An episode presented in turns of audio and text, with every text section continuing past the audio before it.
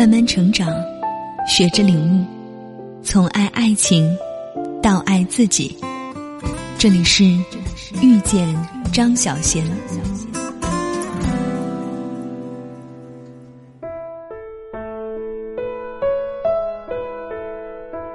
欢迎来到遇见张小贤微信公众平台，我是主播如如。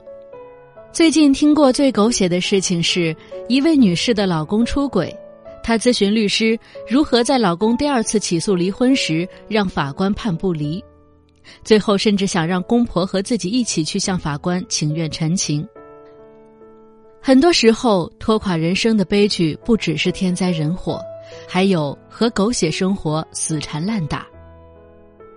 这也不能全怪女性。确实，现实世界中的捆绑对女性的威胁太多。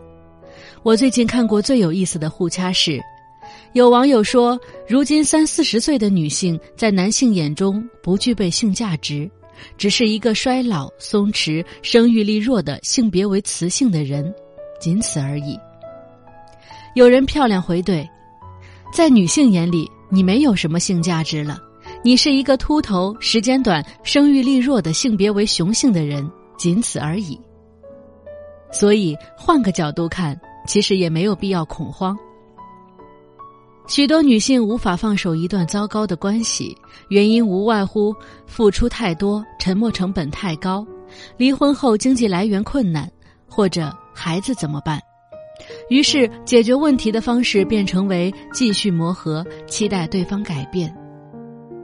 不过，感情的世界里不存在天道酬勤，只有适者生存。当你先去谋生，再去谋爱，才能摆脱糟糕的婚姻和爱情。在《人民的名义》中，印象最为深刻的是高育良和吴慧芬这对假面夫妻的关系。吴慧芬利用人脉给丈夫高育良铺路，将他从一个法学教授送上政坛，官至政法委书记，自己成为贤内助的同时，也不断帮他谋划布局，助其打造了雄踞一方的政坛派系汉大帮。而高育良在见到秀外慧中的漂亮女孩高小凤后，轻易的忘记了夫妻情分、正派风骨，犯下每个男人都会犯的错误。学明史出身的吴慧芬自然不会打小三，两人为了各自的荣誉和前途，决定离婚不离家。高育良便选择在香港和高小凤登记结婚，且育有一子。与此同时，为了演好自己模范官员的人设，经常和吴慧芬在人前配合秀恩爱。可以肯定的是，高育良对这位结发妻子早已没有感情。而吴慧芬说自己是精致的利己主义者，是为了官太太的身份、明史教授的尊严，选择和高育良做假面夫妻。但要说她对高育良毫无爱意，那也不会被压力折磨到生病。生活中不乏丈夫出轨，妻子表示自己过得也挺好的例子。为了能在名存实亡的婚姻中苟且，好像只有自欺欺人一条路。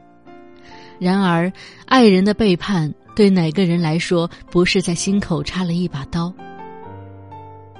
吴慧芬依然照顾高育良的饮食起居，私下听到丈夫提起小高便情绪崩溃。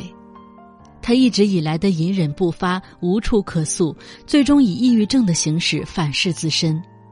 亲姐劝她结束这种生活，她说自己熬了这么多年，不能放弃。与其说她和高玉良互为利益共同体，相互捆绑，不如说她希冀这种共生关系能催生丈夫的回心转意。可高育良的如意算盘早就打好，退休后就去香港和娇妻幼子团聚。连月说：“把珍珠送给猪，他并不会珍惜，只会踩在自己的蹄子下；把鲜花送给羊。”他不会陶醉，唯一的选择是把它们嚼烂。男人只有在珍视一个女人时，女人的付出才有意义，否则你的真心一文不值。最终，高育良落马，被纪检委带走前，他对吴慧芬说：“还是你好。”不过，所有浪子回头的感情都不值得感动，因为那并不是一个苦尽甘来的爱情奇迹，而是一个自私男人在想尽女人们的爱情后，做出最有利于自己的一个选择。比起女人搭进去的黄金时间，这种认可不值一提。爱情终究是经营不来的，隐忍没有好结果。去谈最甜的恋爱，受最痛的伤，一生肆无忌惮，刀山火海下过，人间百态尝过，才叫不枉此生。因为付出太多，沉默成本太高，而选择和糟心的狗血婚姻纠缠。往往是伤敌一千，自损八百。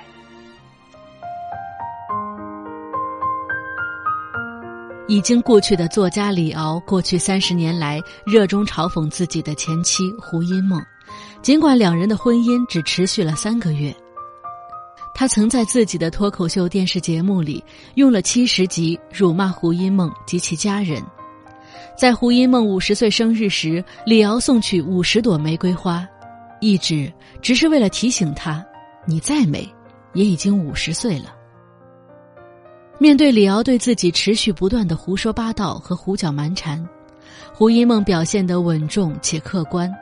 他说：“多年来，他这样不断的羞辱我，对我是一个很好的磨练。”在自传中，他总结了两人的关系：仇恨的背后永远有相反的情绪。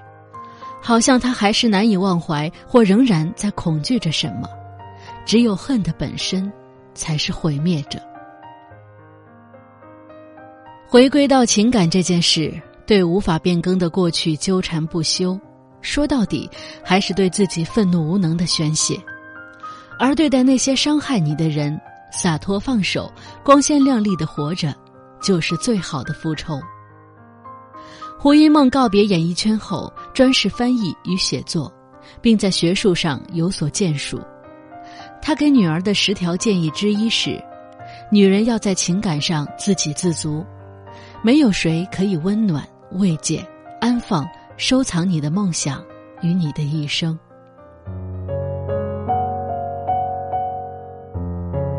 最近一部火热的韩剧《浪漫是一册副刊》。三十七岁的女主角江潭一倍感无助时说：“如果要活到八十岁，我的人生才过了一半呀，难道要一直这么生活下去吗？”这句话的鸡汤浓度和她此时悲惨程度几乎一致。十年夫妻情分以小三上位告终，三十七岁时结婚十多年的老公和她摊牌出轨，她眼泪汪汪哀求让他不要走。被一把推倒在地，没钱，没住处，还要养孩子。丈夫出轨离婚，抵押的房子被收回，还要抚育未成年的女儿，负责她在菲律宾读寄宿学校的学费。夜晚偷偷躲到即将被拆的房子里落脚，唯一的行李就是铺盖卷和一包衣服，唯一一套职业装挂在窗帘杆上。他靠打临时工做收银、保洁供养女儿，找不到工作，家庭主妇重归职场难比登天。因为做了十多年的家庭主妇，面试五十多次全被拒绝。其中一家公司的女领导说：“自己好不容易牺牲一切才守住在职场的地位，你这种工断女凭什么爬回来？”这算得上是被逼到绝境。但他却没有怨毒或自暴自弃的心，只是偶尔想起当年在婚礼当天的逃婚行径。如果当时一逃到底，不结婚，如今的生活会不会是另一番模样？没有人能回到过去重新开始，但所有人都可以重拾信心，创造新的未来。他始终没有放弃找工作，总算应聘到一家出版社做打杂助理。和二十出头的新人一起工作，在年龄上忍受他们小心翼翼的同情。当辛苦写出的文案被上司抄袭，他平息怒气后，以顺势而为且不失尊严的态度表示理解，让领导明白他不傻，也不逆来顺受。他以微小的螺丝钉为起点，逐渐晋升为核心员工，当然也和真正爱他的男人走到了一起。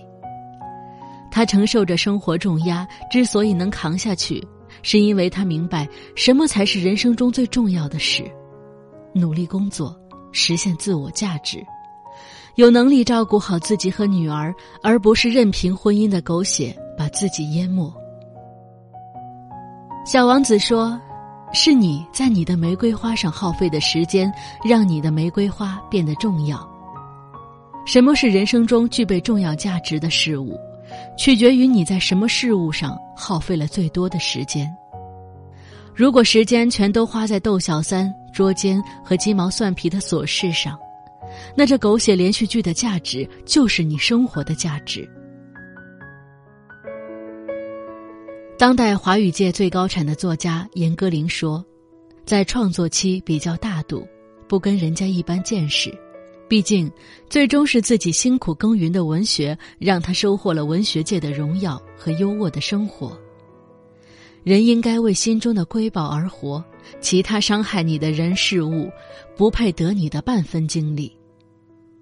把精力用在能力提升、自我实现上，那你的价值就不是简单的通过婚姻是否幸福来衡量，你的成就感来自整个世界。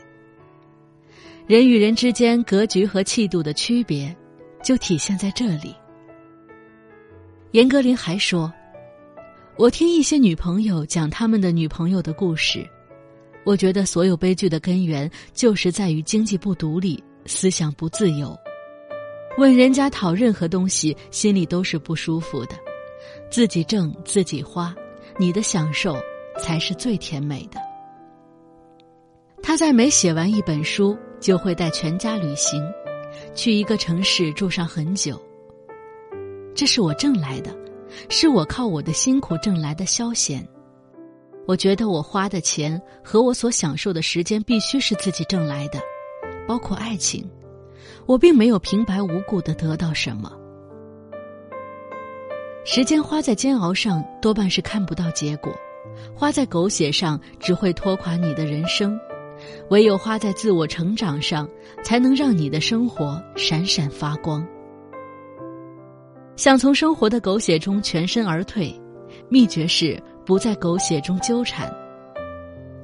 放手的重点不在于遗忘过去，而是让你更加明确自己想要活在哪种氛围中。最后，愿你出走半生，归来学会放手。